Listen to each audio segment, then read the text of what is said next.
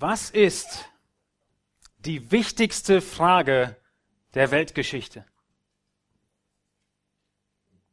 Welche Frage steht über allen anderen Fragen? Welche Frage muss jeder Mensch, der auf dieser Erde geht, beantworten? Welche Frage ist es, die über Jahrtausende Menschen beschäftigt und wo niemand dran vorbeikommt?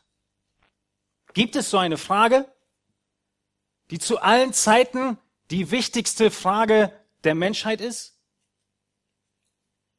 Oder ist alles relativ und heute ist die eine Frage wichtig, morgen eine andere Frage? Gibt es diese eine entscheidendste Frage? Ich bin überzeugt, dass es sie gibt. Und diese eine Frage werden wir in der Predigt heute uns anschauen und die Antwort darauf. Und wir werden leider nicht fertig werden, wie ihr es von mir gewohnt seid. Aber wir werden beginnen, diese wichtige Frage anzuschauen. Und diese Frage um die niemand auf dieser Welt herumkommt, lautet, wer ist Jesus Christus? Wer ist Jesus Christus? Du musst diese Frage beantworten. Wenn du es jetzt noch nicht getan hast und die Antwort nicht kennst, wirst du sie in Ewigkeit, wenn du vor Jesus stehst, beantworten müssen. Und du wirst sie richtig beantworten. Spätestens dann, wenn es zu spät ist. Wer ist Jesus Christus? Jede Weltreligion stellt sich diese Frage oder muss sich irgendwie mit Jesus Christus auseinandersetzen. Welche Antwort hat der Islam? Der Islam sagt, ja, Jesus hat gelebt, und Jesus war sehr besonders. Er war ein Gesandter Gottes, er war ein Prophet, aber er war nicht Gott. Aber er war ein guter Mann. Was sagt der Hinduismus? Im Hinduismus erkennt man Jesus Christus als göttlich an. Hört sich das nicht gut an? Ist es nicht doch richtig, dass wir alle an denselben Gott glauben? Aber er ist nicht Gott. Der Hinduismus sagt, Gott ist größer als Jesus. Würde Gott sich auf eine einzige Inkarnation festlegen, also Menschwerdung, dann würden wir Gott begrenzen und verfügbar machen. Aber Gott ist grenzenlos. Wer könnte diesen Ozean ausschöpfen? Hört sich doch ganz toll an, oder? Natürlich ist Gott grenzenlos. Aber die Schlussfolgerung, Gott, Christus ist nur göttlich, nicht Gott, werden wir sehen, ist falsch. Die Hindus sagen, dass Jesu Menschsein in jedem Menschen stattfindet, der sich Gott öffnet. Tolle Worte.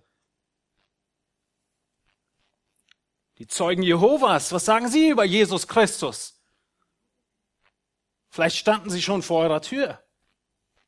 Sie sehen Jesus Christus auf gleicher Ebene wie die Engel. Das habe ich schon mal gehört. Das gleiche haben die Ehelehrer in Kolosse gesagt. Sie sagen, die Zeugen Jehovas, Jesus ist ein Geschöpf Gottes und Gott untergeordnet. Alle großen Philosophen mussten über Jesus Christus nachdenken. Sie mussten irgendetwas äußern zu dieser Person, zu diesem Namen, ob es Karl Marx war, Friedrich Engels, Rosa Luxemburg oder wie sie hießen. Niemand kommt um die Frage herum, wer ist Jesus Christus?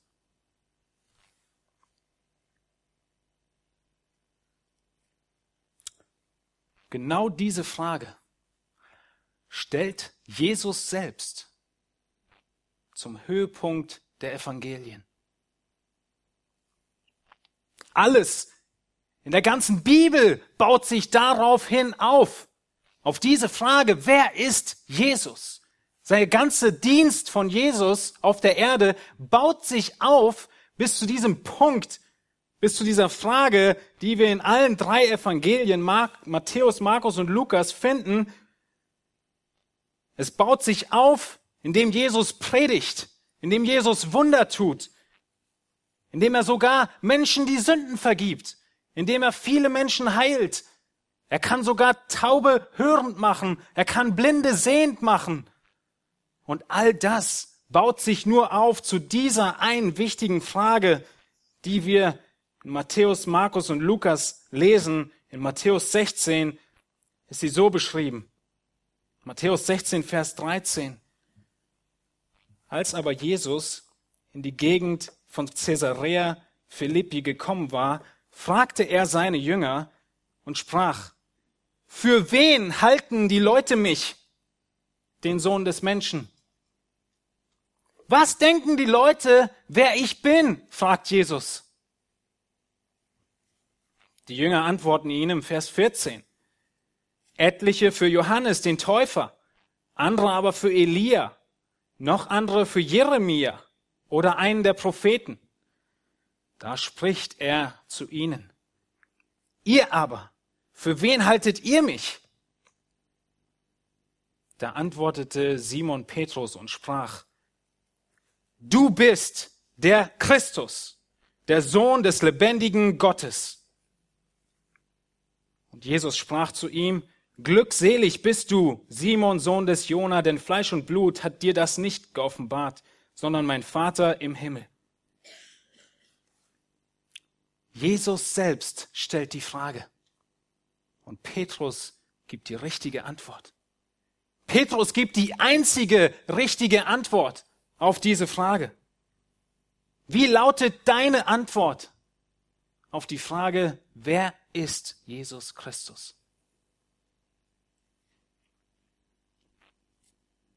Wenn das die wichtigste Frage des Universums ist, dann folgt daraus ganz logisch eine zweite Frage.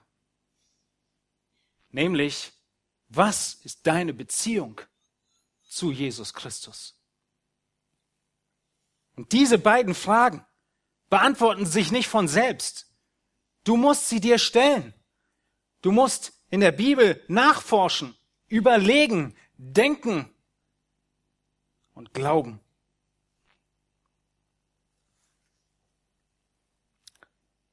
Offensichtlich, wie ich gerade erwähnt habe, ist es keine Antwort, die sich von selbst beantwortet und wir uns alle einer Meinung sind.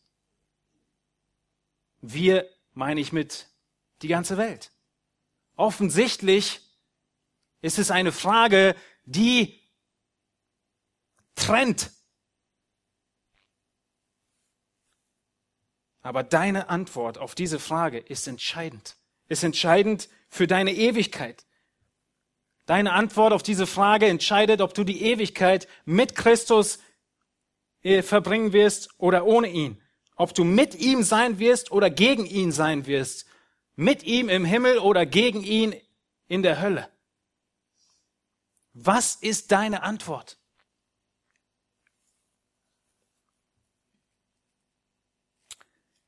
Die Christen in Kolosse, die Gläubigen in Kolosse hatten dieselbe Gefahr. Sie standen in der Gefahr, dass sie diese Frage nicht mehr richtig beantworteten. In der Gemeinde. Da kommen Leute auf sie zu die ihnen den Kopf verdrehen wollen. Und ihr Lieben, heute ist es nicht anders. Und deshalb ist die Predigt heute Morgen für dich wichtig. Die Ehelehrer in Kolosse, sie lehrten, dass Jesus nur ein Teil war von diesem langen Weg der Erkenntnis Gottes. Jesus war extrem wichtig, aber nur ein Teil der dazu beiträgt, mit vielen anderen Erkenntnissen zur Erkenntnis Gottes. Dass Jesus nur ein Teil war der Fülle Gottes. Alle Gläubigen wollen die echte Fülle Gottes erkennen. Und die Irrlehrer sagten, Christus gibt dir einen Teil der Fülle und dann findest du woanders noch einen anderen Teil von Gottes Fülle. So wie die Hindus es sagen, Gott begrenzt sich doch nicht auf eine Inkarnation, sondern in ganz vielen verschiedenen findest du immer ein Stückchen Göttlichkeit. Und wenn du alles so zusammenfügst, dann kriegst du irgendwann die Fülle Gottes. Es hat sich nicht viel geändert.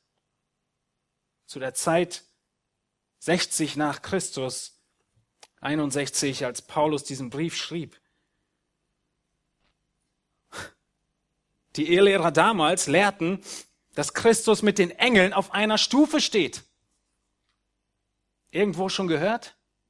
Nichts Neues bei den Zeugen Jehovas. Sie sagten, ja, Jesus ist ein ganz besonderer Engel. Jesus ist ein Engel, der ganz nah dran ist an Gottes Thron. Deswegen ist er schon sehr wichtig. Aber er ist nur ein Geschöpf. Seht ihr, es sind dieselben Gedanken, es sind dieselben Philosophien, es sind dieselben Verdrehungen, die heute um uns herum die Menschen glauben und der Satan sie streut. Und ich habe nur ein paar wenige Gruppen aufgezählt in dieser Einleitung jetzt.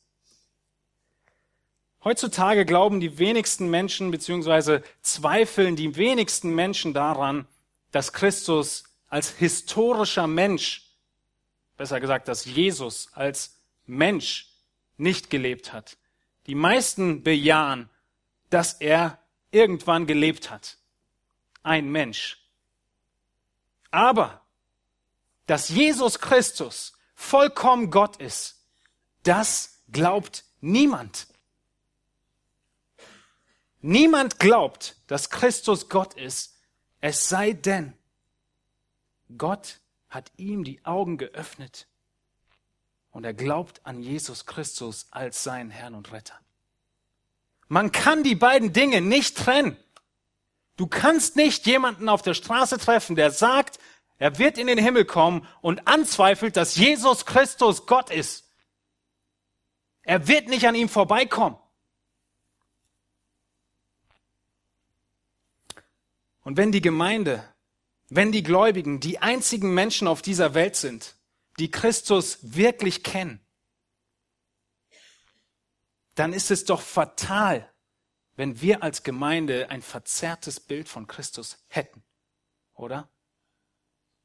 Wir sind die einzigen, die ihn erkennen als Sohn Gottes, dann müssen wir auch verstehen und wissen und feststehen darin, was das bedeutet und warum es so ist.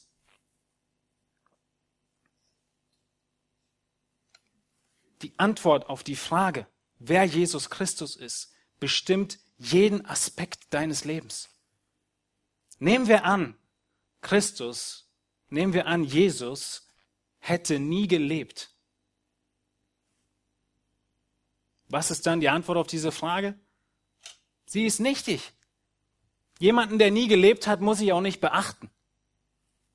Kann ich wegklicken. Wenn Jesus nur ein guter Mensch war, was hat es dann für Auswirkungen in deinem Leben? Nun, ein guter Mensch, den kann man sich mal eine Biografie, wenn man viel Zeit hat, durchlesen und vielleicht findet man ein paar gute Ratschläge. Aber es hat keine Konsequenzen. Wenn Jesus ein Prophet war, dann ist er einer von vielen und ja, ich sollte mir wahrscheinlich anschauen, was er gesagt hat. Aber wenn Jesus Christus Gott ist, dann kann ich ihn nicht ignorieren. Dann wird das, was er gesagt hat, eintreffen. Dann sind die Worte, die er gesagt hat, bindend.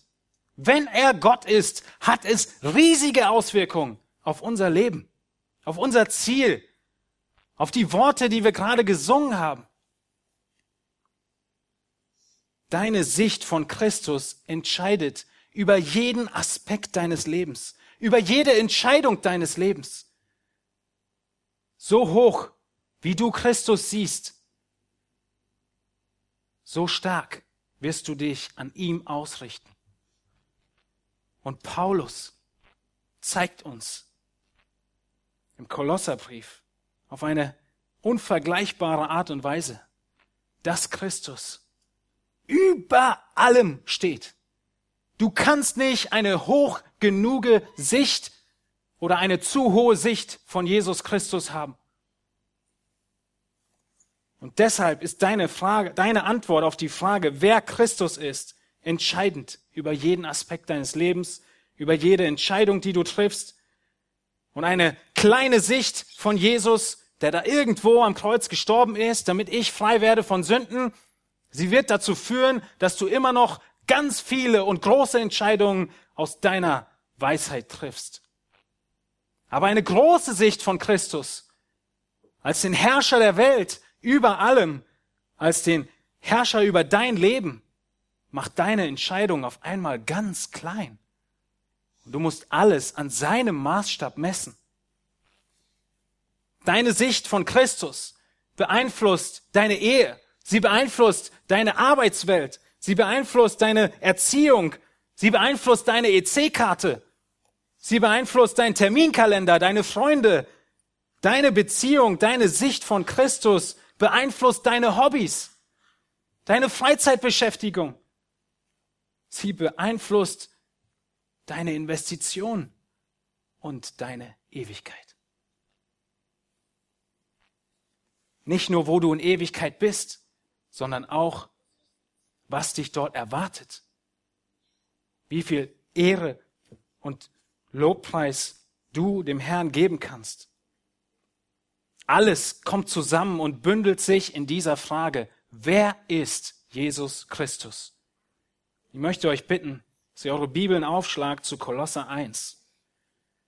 Und wir werden uns die Antwort aus Gottes Wort anschauen. Es ist keine Antwort, die sich irgendjemand ausgedacht hat, sondern es ist die Antwort, die Gott selbst gibt.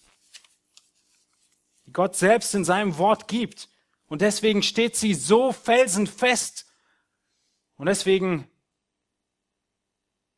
dürfen wir nicht zurückschrecken, die anderen falschen Auffassungen von Christus als falsch darzustellen.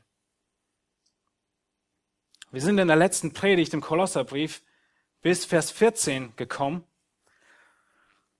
Ich möchte uns noch mal kurz erinnern, Kolosser 1 haben wir begonnen nachdem wir die Einleitung uns angeschaut haben, in den Versen drei bis acht, dass Paulus für die Kolosser dankt.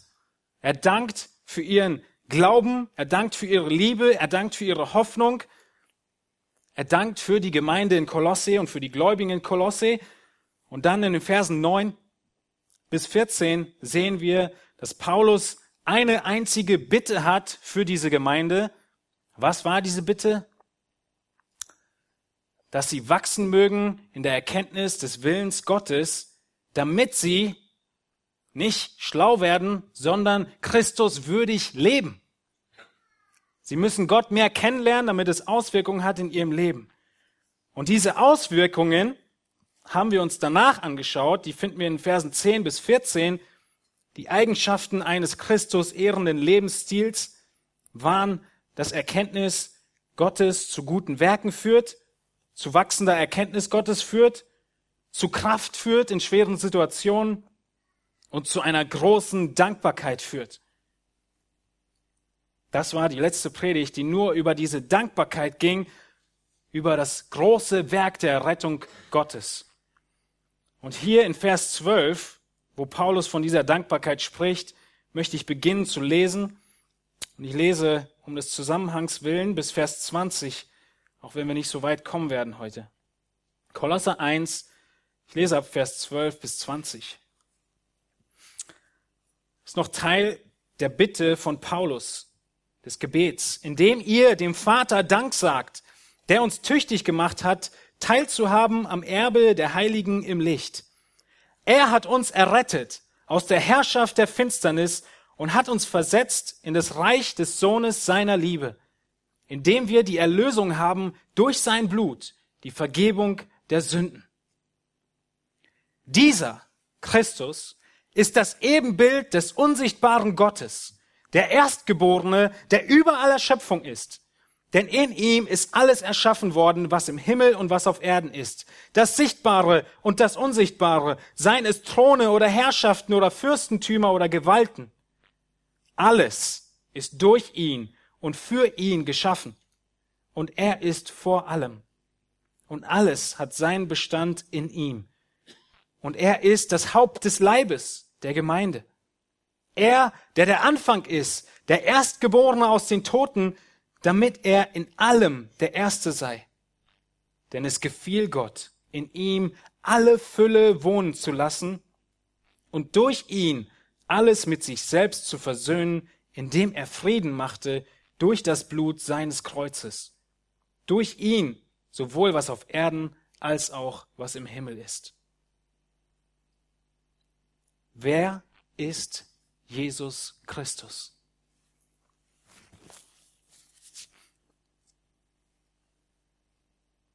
Ich habe nicht ohne Grund begonnen, in Vers 12 zu lesen. Paulus geht fließend über von dem Beschreiben des wunderbaren Werks der Errettung Christi, der Errettung Gottes in Vers 13.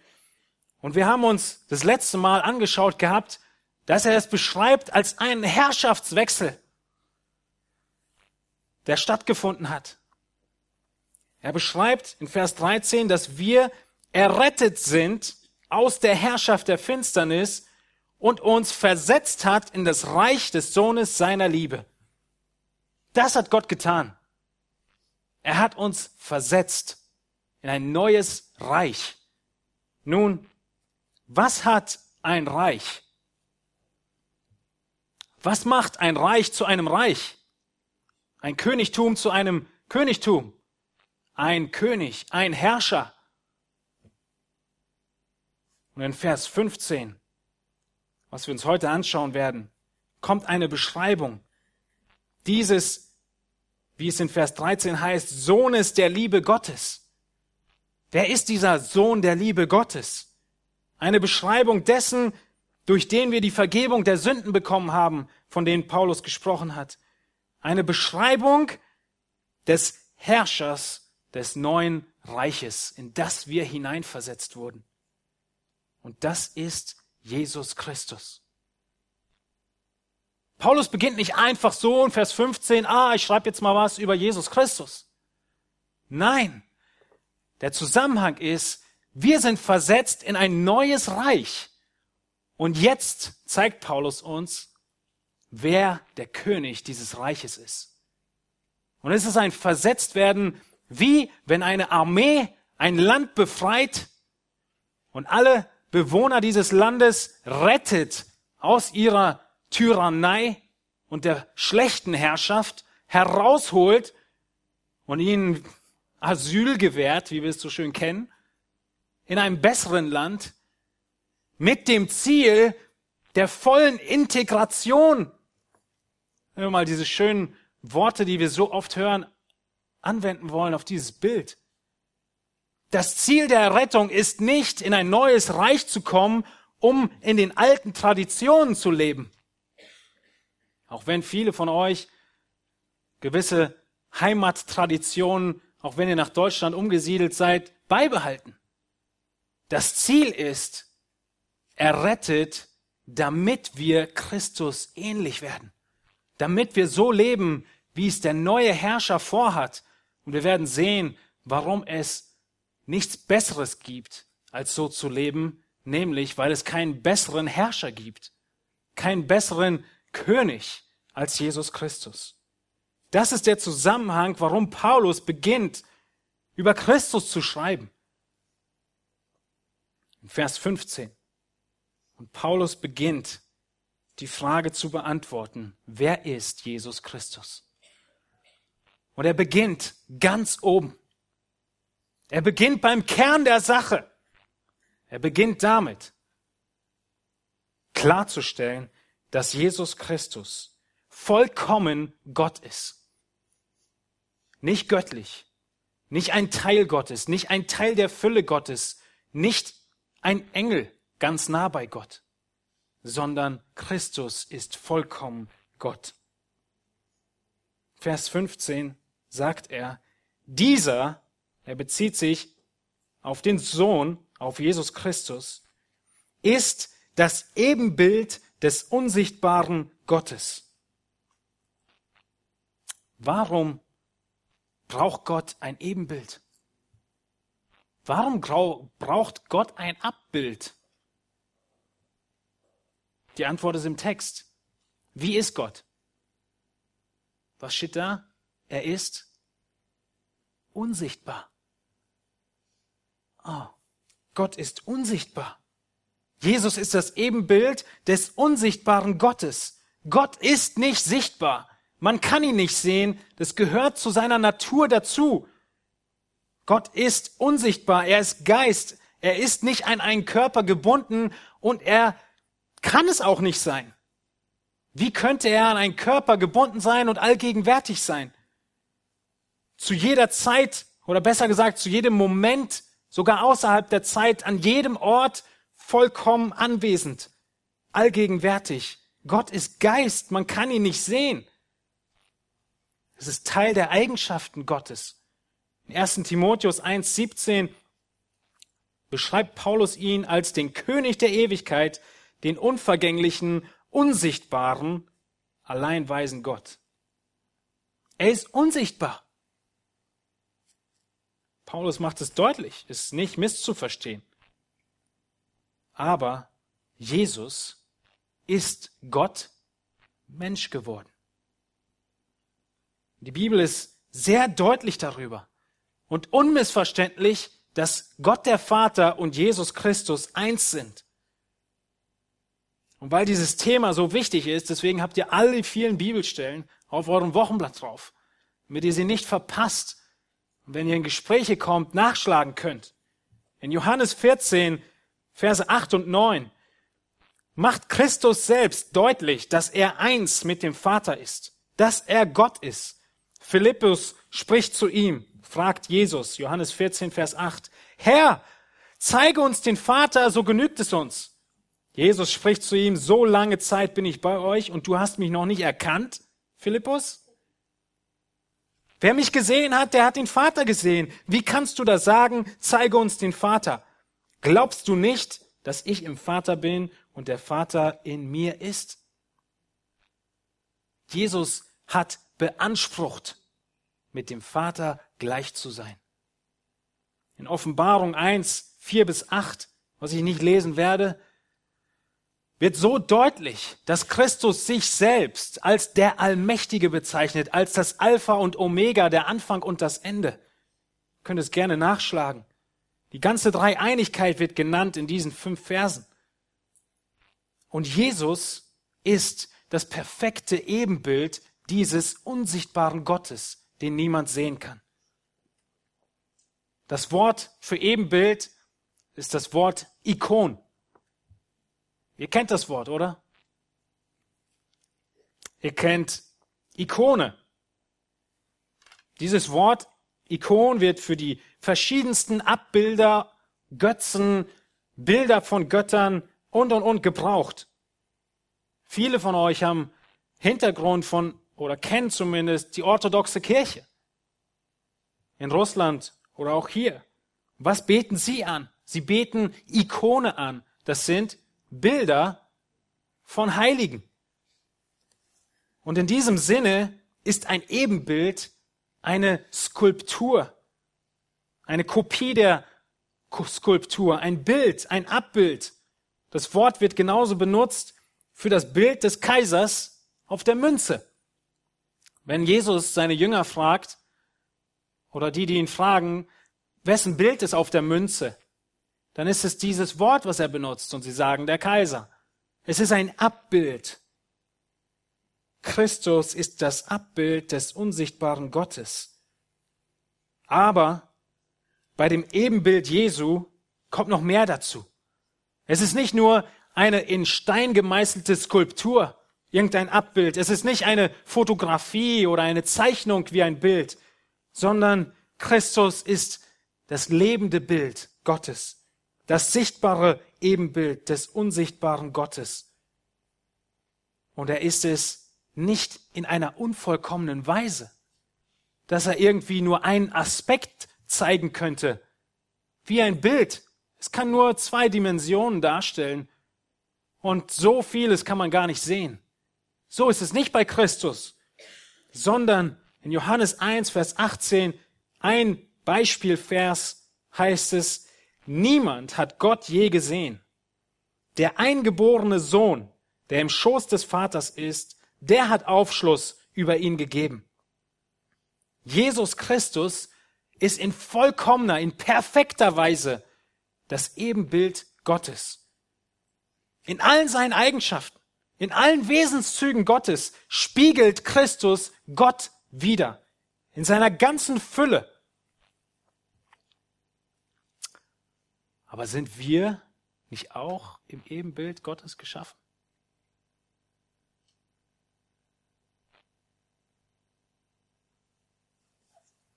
Wir sind im Ebenbild Gottes geschaffen.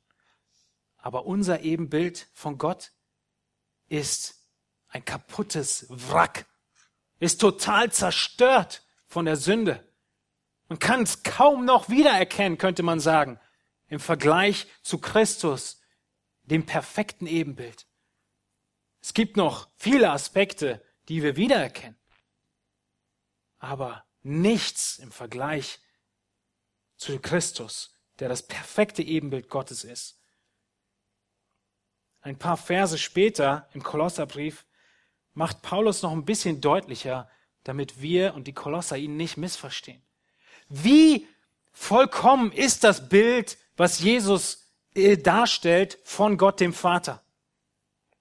In Vers 19, ein paar Verse weiter nur, habe ich mitgelesen, sagt er, denn es gefiel Gott, in ihm, in Christus, alle Fülle wohnen zu lassen. Die ganze Fülle Gottes wohnte in Christus. Und damit wir es wirklich begreifen, wiederholt Paulus es nochmal. In Kolosser 2, Vers 9, nur ein paar Verse weiter. Denn in ihm, in Jesus, wohnt die ganze Fülle der Gottes, Gottheit leibhaftig. Nichts fehlt. Die ganze Fülle heißt die ganze Fülle, heißt jede Eigenschaft, jeder Charaktermerkmal, alles, was Gott ist, ist in Christus. Und deshalb sagt Christus, ich und der Vater, wir sind eins. Gottes Fülle war nicht in Mohammed. Gottes Fülle war auch nicht in Buddha. Gottes Fülle ist in keinem Papst. Gottes Fülle ist auch nicht in einem Pastor, sondern nur in Jesus Christus allein. Woher wissen wir das? Weil alle die, die ich gerade genannt habe, sind gestorben. Sie sind tot. Sie sind nicht wieder auferweckt worden. Allein Christus, der selbst Leben gibt, der selbst Schöpfer ist, ist gestorben und auferstanden. In ihm allein wohnt die ganze Fülle Gottes. Und alles andere ist eine Lüge. Versteht ihr langsam, wie hoch Paulus Jesus Christus hebt? Es gefiel Gott, in ihm alle Fülle wohnen zu lassen. Gott, der unsichtbar ist, wird sichtbar für uns Menschen in allen Eigenschaften. Die vollkommene Heiligkeit Gottes ist vollkommen vorhanden in Jesus Christus. Die vollkommene Gerechtigkeit Gottes spiegelt sich in Christus wider. Die vollkommene Wahrhaftigkeit, die Gnädigkeit, die Barmherzigkeit Gottes zeigt sich in Christus. Die Allmacht, die Allwissenheit. Christus hat alle Eigenschaften Gottes.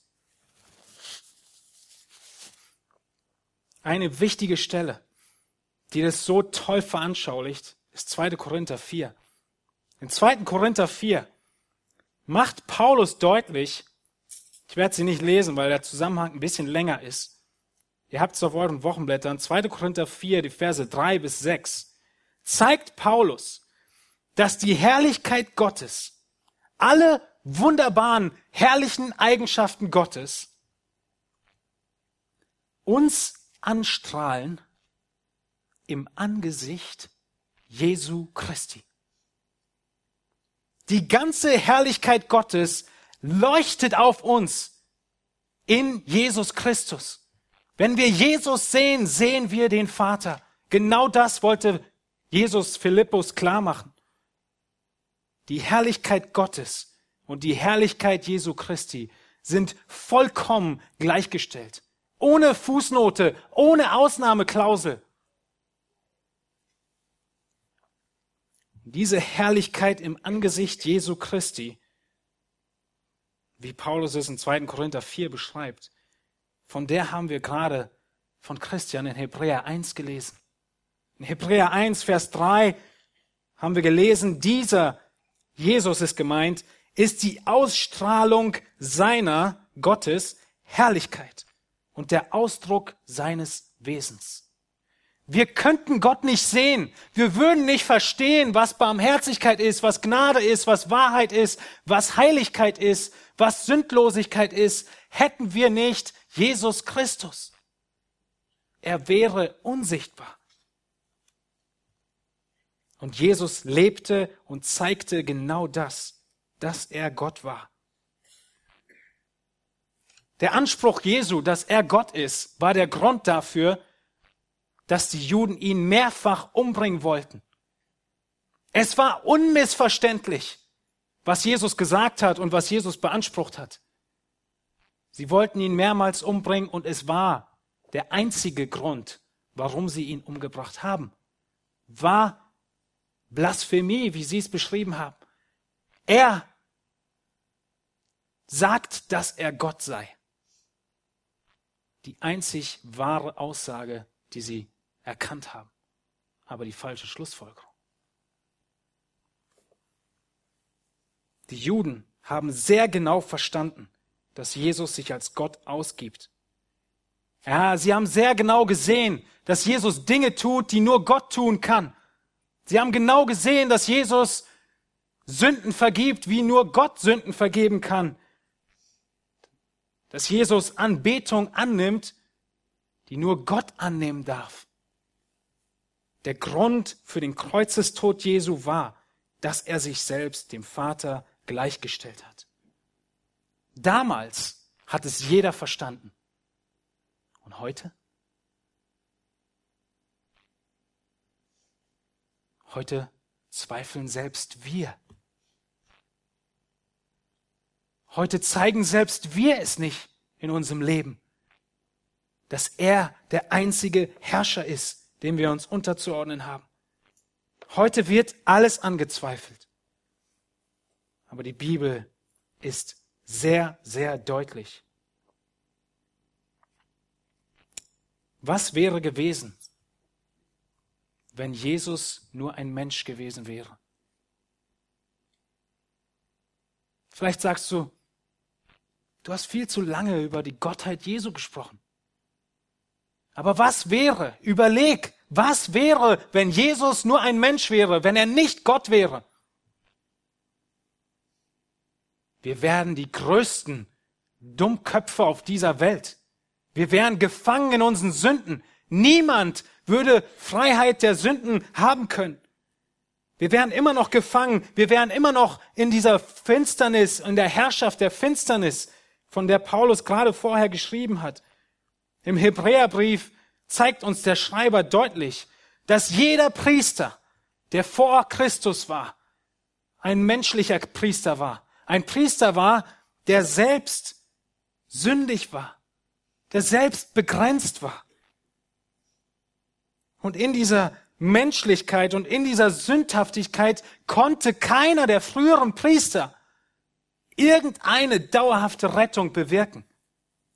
In Hebräer 7, 24 stellt er dann Jesus in Kontrast. Er, Jesus aber, hat, weil er in Ewigkeit bleibt, weil er ewig lebt, weil er Gott ist, ein unübertragbares Priestertum, Daher, Begründung, kann er auch diejenigen vollkommen erretten, die durch ihn zu Gott kommen, weil er für immer lebt. Das kann er nur, weil er Gott ist. Und für sie einzutreten. Vers 26. Denn ein solcher hohe Priester tat uns Not, der heilig, unschuldig, unbefleckt von den Sündern abgesondert und höher als die Himmel ist. So einen Hohepriester müssen wir haben, sonst gibt es keine Errettung. Wenn Christus nicht Gott gewesen wäre, wäre die ganze Welt immer noch in ihren Sünden.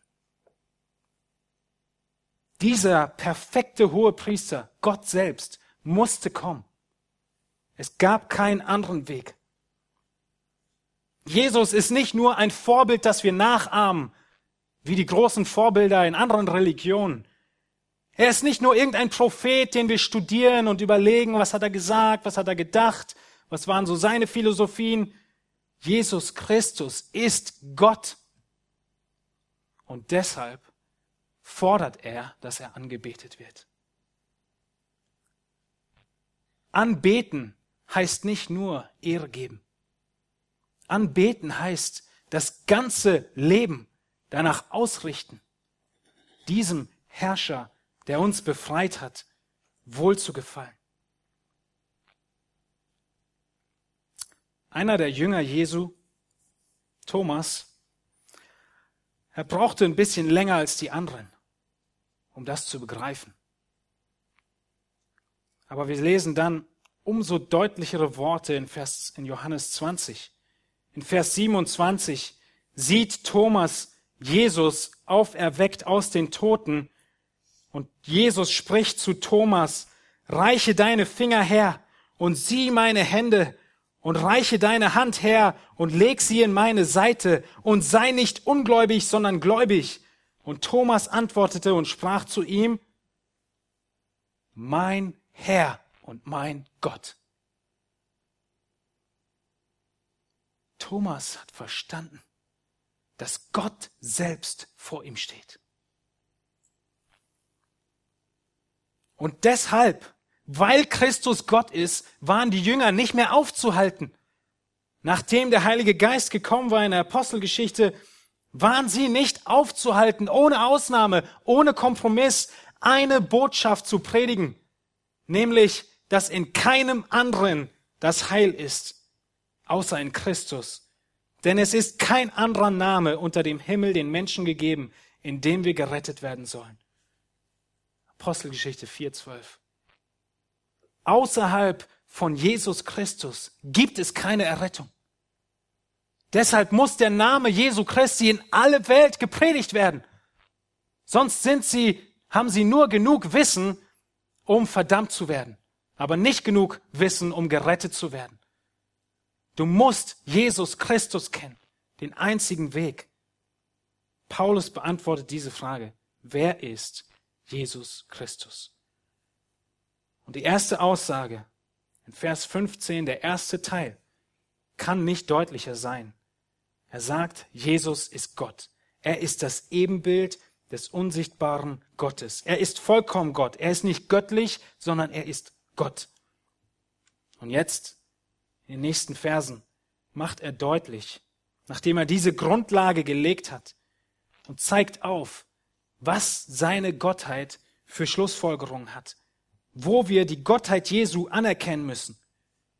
Und als vollkommener Gott ist Jesus auch ewiger Schöpfer. Einige dieser Gedanken waren schon in den vorigen Versen, die wir zitiert haben, mit drin. Schaut hinein in Vers 15 nochmal. Dieser ist das Ebenbild des unsichtbaren Gottes. Der Erstgeborene, der über aller Schöpfung ist. Denn in ihm ist alles erschaffen worden, was im Himmel und was auf Erden ist, das Sichtbare und das Unsichtbare, seien es Throne oder Herrschaften oder Fürstentümer oder Gewalten. Alles ist durch ihn und für ihn geschaffen. Christus ist über allem. Das ist, was Paulus sagt. Er ist über der ganzen Schöpfung erhaben. Er ist Gott und er ist der Schöpfer. er ist der Erstgeborene, der über aller Schöpfung ist. Was bedeutet das? Was bedeutet der Erstgeborene über aller Schöpfung? Ist Jesus doch irgendwann geboren worden, wie die Zeugen Jehovas es sagen? Ist er doch nicht in Ewigkeit gewesen? Alle Sekten und Kulte verdrehen diesen Vers und wollen ihm diese Bedeutung geben, dass Jesus irgendwann geboren wurde und deshalb steht hier Erstgeborener der Schöpfung. Aber es kann gar nicht sein. Es kann gar nicht sein, weil das Argument von Paulus ist, dass Christus Schöpfer ist, dass in Christus alles geschaffen ist, durch Christus alles geschaffen ist und für Christus alles geschaffen ist. Das ist Vers 16. Was bedeutet dann Erstgeborener aller Schöpfung? In Vers 18 werden wir noch zu kommen, heißt es, dass Christus der Erstgeborene aus den Toten ist. Heißt das, dass Jesus als allererster von den Toten auferweckt wurde? Gab es Menschen, die vor Jesus auferweckt wurden aus den Toten? Was ist mit Lazarus? Natürlich gab es Menschen. Es kann nicht die zeitliche Bedeutung haben, vor als erster aus den Toten auferweckt. Und genauso hat es auch nicht die zeitliche Bedeutung, dass er der Erstgeborene der Schöpfung ist. Der Erstgeborene in der Bibel hat fast immer die Bedeutung, dass es der höchste von Rang darstellt. Dass es den höchsten aller Kinder sozusagen darstellt. Dass es den bezeichnet, der das Erbrecht hat. Dass es den bezeichnet, der über allen steht und der den Haushalt weiterführen wird, wenn man in diesem Familienbild bleibt. Der Erstgeborene bedeutet, dass diesem Menschen, dieser Person alle Rechte und alle Autorität gehören. Das ist die Bedeutung des Wortes in der ganzen Schrift. Fast immer. Nicht ausschließlich, aber fast immer. Und es ist eine Anlehnung an diese Brauch, dass der Erstgeborene das Erbe erhält. Aber es ist nicht immer zeitlich der Erstgeborene, der das Erbe erhält. Es ist derjenige, der die Rechte erhält, die Privilegien, die sonst niemand anders hat. Es ist derjenige, der den Vater repräsentiert in einer Familie und der der höchste Erbe ist. Israel wird Erstgeborener genannt. Die Nation Israel. War Israel die erste Nation? Nein, es gab viele Nationen. Warum ist Israel der Erstgeborene? Weil er, weil Israel die hohen Privilegien hat, dies Erbrecht bekommen hat. David wird sogar Erstgeborener genannt. War er der Erste in seiner Familie? Nein, er war nicht der Erstgeborene. Er wird Erstgeborener genannt, weil er die höchste Rechte und Erbe erhalten wird. Christus ist der Erstgeborene, weil er über allem steht. Das ist, was Paulus ausdrücken will. Er ist der Erstgeborene der Schöpfung. Er ist in Autorität über der ganzen Schöpfung. Er bekommt die ganze Schöpfung als Erbe von seinem Vater. Er ist der Erstgeborene, weil er den Vater präsentiert, widerspiegelt. Er ist der Erstgeborene, weil er der Prototyp ist. Niemand anders kommt ihm gleich. Und so ist Christus über alle Schöpfung erhaben. Und er ist der rechtmäßige Erbe. In Offenbarung 5 könnt ihr das nachlesen, wie Christus die Buchrolle aus der Hand Gottes nimmt als rechtmäßiger Erbe. Offenbarung 5. Christus kann nicht der erste Geschaffene sein, weil er als ewig beschrieben wird. Und deshalb sind die Zeugen Jehovas falsch und alle anderen auch, die behaupten, Christus sei irgendwo, irgendwann geboren worden im Sinne von existen äh, geschaffen worden. In Jesaja 9, Vers 5 im Alten Testament sehen wir schon, wie Christus als ewig beschrieben wird. Jesaja 9, Vers 5 zur Weihnachtszeit, ein Klassiker, der ein Kind ist uns geboren, ein Sohn ist uns gegeben und die Herrschaft ruht auf seiner Schulter und man nennt seinen Namen wunderbarer, Ratgeber, starker Gott, ewig Vater, Friedefürst. Er ist aus der Ewigkeit gekommen, nicht einfach geschaffen worden. In Micha 5, Vers 2, ein weiterer Prophet, der hinschaut auf die Geburt Jesu und du Bethlehem, du bist zwar gering unter den Hauptorten von Juda, aber aus dir soll mir hervorkommen der Herrscher Israel werden soll, dessen Hervorgehen von Anfang von den Tagen der Ewigkeit her gewesen ist. Micha prophezeit einen Erlöser, der geboren wird und trotzdem schon ewig da war. In Johannes 17,5 betet selbst Jesus. Und nun verherrliche du mich, Vater, bei dir selbst, mit der Herrlichkeit, die ich bei dir hatte, ehe die Welt war. Bevor die Welt existierte, war Christus zusammen mit Gott dem Vater und dem Heiligen Geist in Ewigkeit. Es gibt keinen Zweifel daran, wenn wir der Schrift glauben. Und er ist der Schöpfer. Er ist über allem. In Vers 16 lesen wir, was er alles geschaffen hat. In ihm ist alles erschaffen worden, was im Himmel und was auf Erden ist. Das Sichtbare und das Unsichtbare. Alles ist in der Kraft Christi, in der Person Christi, in diesem Wort geschaffen worden. Nichts ist außerhalb von Christus passiert. Johannes 1 spricht deutlich davon. Ohne dasselbe, ohne das Wort ist auch nicht eines entstanden, was entstanden ist. Vers 3. Johannes 1, Vers 10. Er war in der Welt und die Welt ist durch ihn geworden. Und die Welt erkannte ihn nicht. Wie viel hat Jesus Christus wirklich geschaffen? War vielleicht doch irgendetwas ausgelassen worden? Wie oft betont Paulus, dass Christus wirklich alles gemacht hat? Schaut mal in den Text hinein. Wir wollen beobachten. Wir wollen Wiederholungen sehen.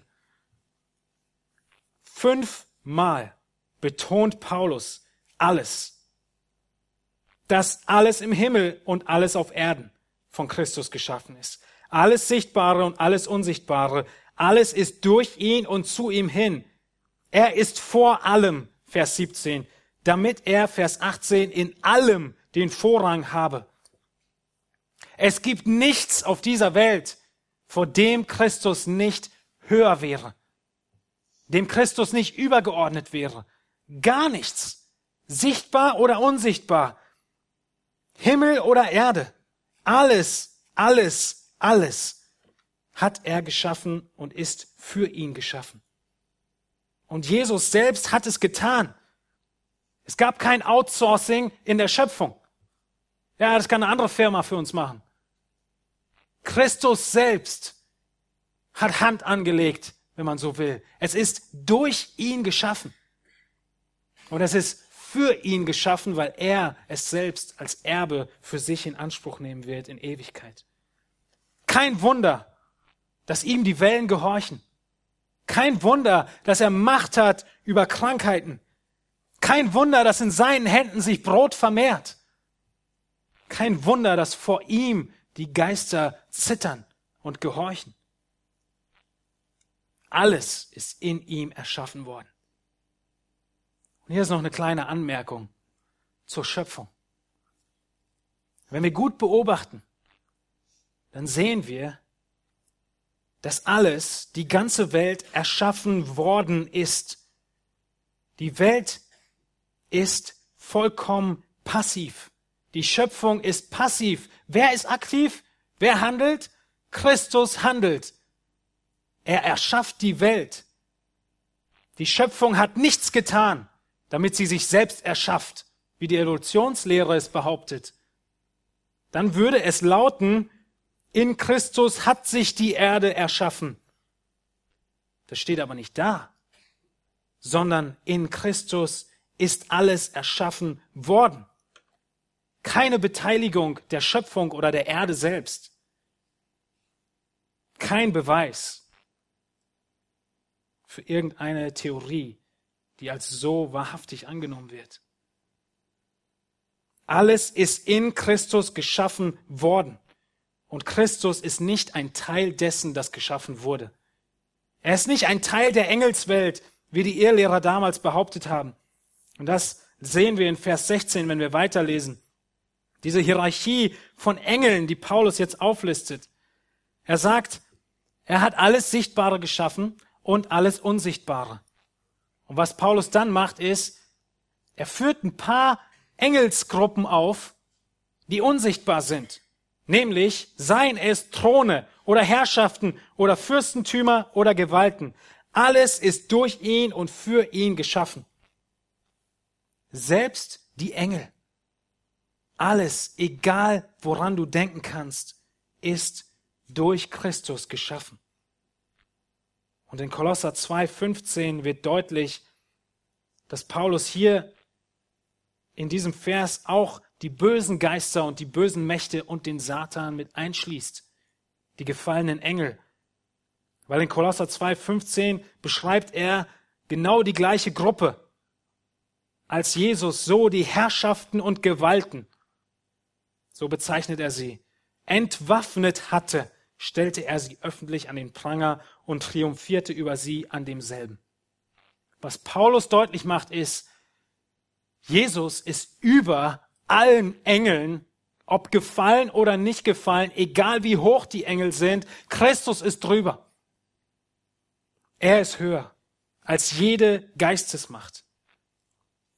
Und wenn Jesus in uns lebt, kann kein Geist oder Dämon diesen Platz in Anspruch nehmen. Christus ist nicht nur höher als die geistlichen Mächte, sondern wenn er höher ist als die geistlichen Mächte, ist er auch höher als die weltlichen Mächte. Höher als Merkel, Obama, Ahmadinejad und wie sie alle heißen. Und nächste Woche hört ihr eine ganze Predigt dazu aus Psalm 2, was ihr vielleicht gar nicht denken würdet von einem Psalm. Alles ist durch ihn und für ihn geschaffen. Die Frage ist, wozu lebe ich? Wozu lebe ich? Paulus hat das ganze Argument begonnen, weil er beginnt, das Reich Gottes zu beschreiben und den Herrscher zu beschreiben. Es ist Gottes Universum, in dem wir leben. Und du musst das tun, was Gott sagt. Christus hat dieses Universum geschaffen. Und solange du in seinem Universum lebst, bist du ihm untergestellt. Wenn du das Sagen haben willst über dein Leben, musst du dir erst dein eigenes Universum schaffen und darin kannst du bestimmen. Solange du in Jesu Christi Universum lebst, bist du ihm untergeordnet. Verstehst du das? Die ganze Schöpfung ist unter Christus. Wir können nicht selbst entscheiden, was wir mit unserem Leben machen und wozu wir hier auf der Erde sind. Wir sind dazu da, um den Willen zu tun, den Christus für uns hat. Und Christus erwartet als allererstes deine Anbetung. Er erwartet, dass du vor ihm niederkniest, dass du ihn anerkennst als den Herrn und Herrscher, der er ist, als den Gott, als den Schöpfer, als den, der über allem ist, auch über den Engeln. Er erwartet, dass du sein Leben nach ihm ausrichtest wir predigen eine Ehe zwischen Mann und Frau, nicht weil wir es uns ausdenken, sondern weil der Schöpfer es gesagt hat und so designt hat. Es ist keine Frage der Meinung. Wir leben in seinem Universum und sind ihm unterstellt.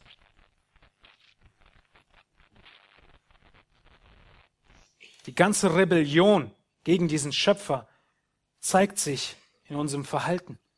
Wenn wir auf einmal anfangen, selbst zu wählen, ob wir männlich oder weiblich sind, Wenn wir auf einmal selbst anfangen, Gottes Schöpfung nicht anzuerkennen, sondern entscheiden, wer weiterleben darf und wer nicht im Leibe der Mutter.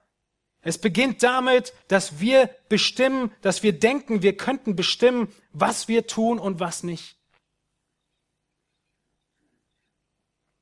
Was brauchst du in deinem Leben außer den besten, weisesten Schöpfer der Welt, der dir sagt, wo es lang geht und wozu er dich ge geschaffen hat?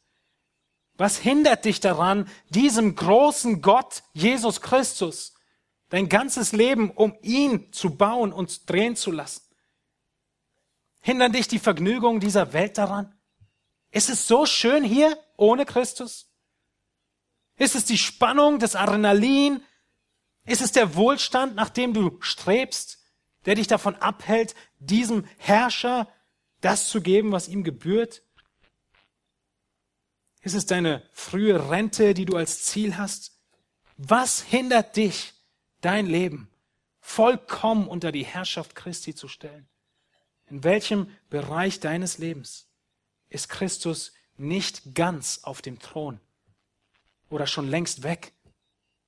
Wo gibt es Dinge in deinem Leben, an die Christus wieder an erste Stelle kommen muss, so wie er im ganzen Universum an erster Stelle ist?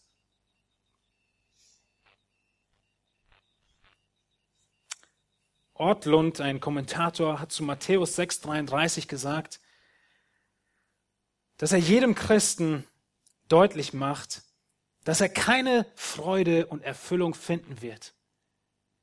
Wenn das nicht wahr ist, dass Christus an erster Stelle ist.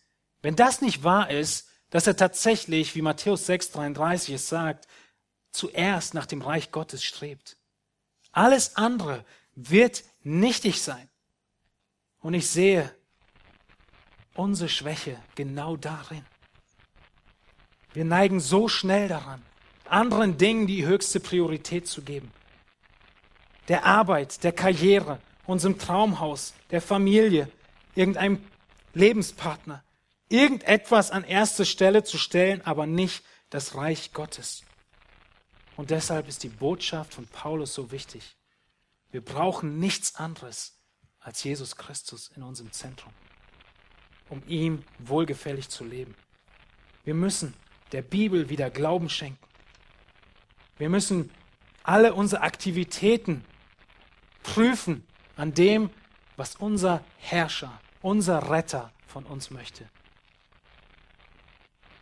Und wir müssen glauben, dass Jesus Christus der Sohn Gottes ist. Ansonsten ist unsere Ewigkeit verloren. Und diesen Glauben, den darfst du heute noch annehmen.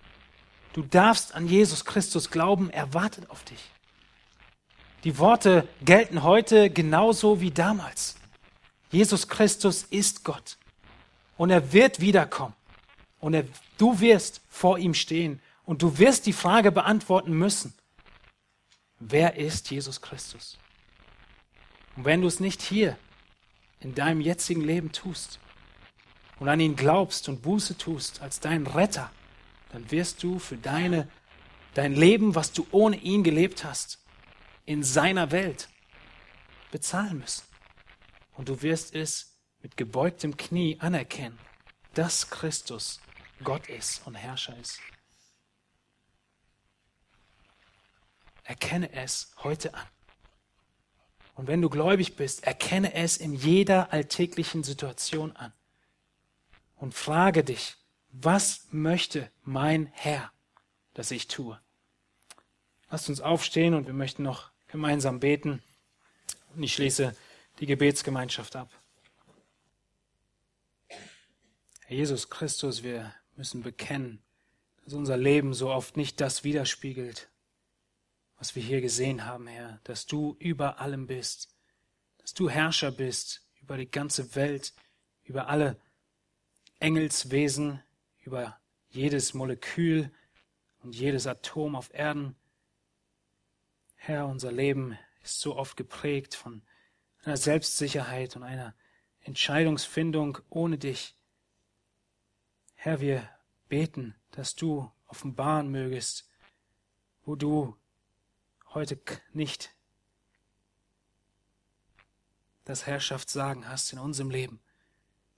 Herr, wir möchten dich bitten, dass du vielen Menschen, wie du uns einst die Augen geöffnet hast für deine Herrlichkeit, für deine Gottheit, dass du es in vielen Menschen noch bewirken mögest.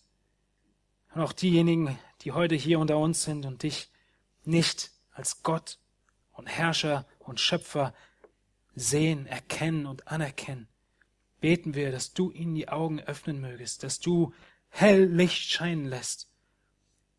Wir möchten dich bitten, Herr, dass du noch viele Menschen errettest.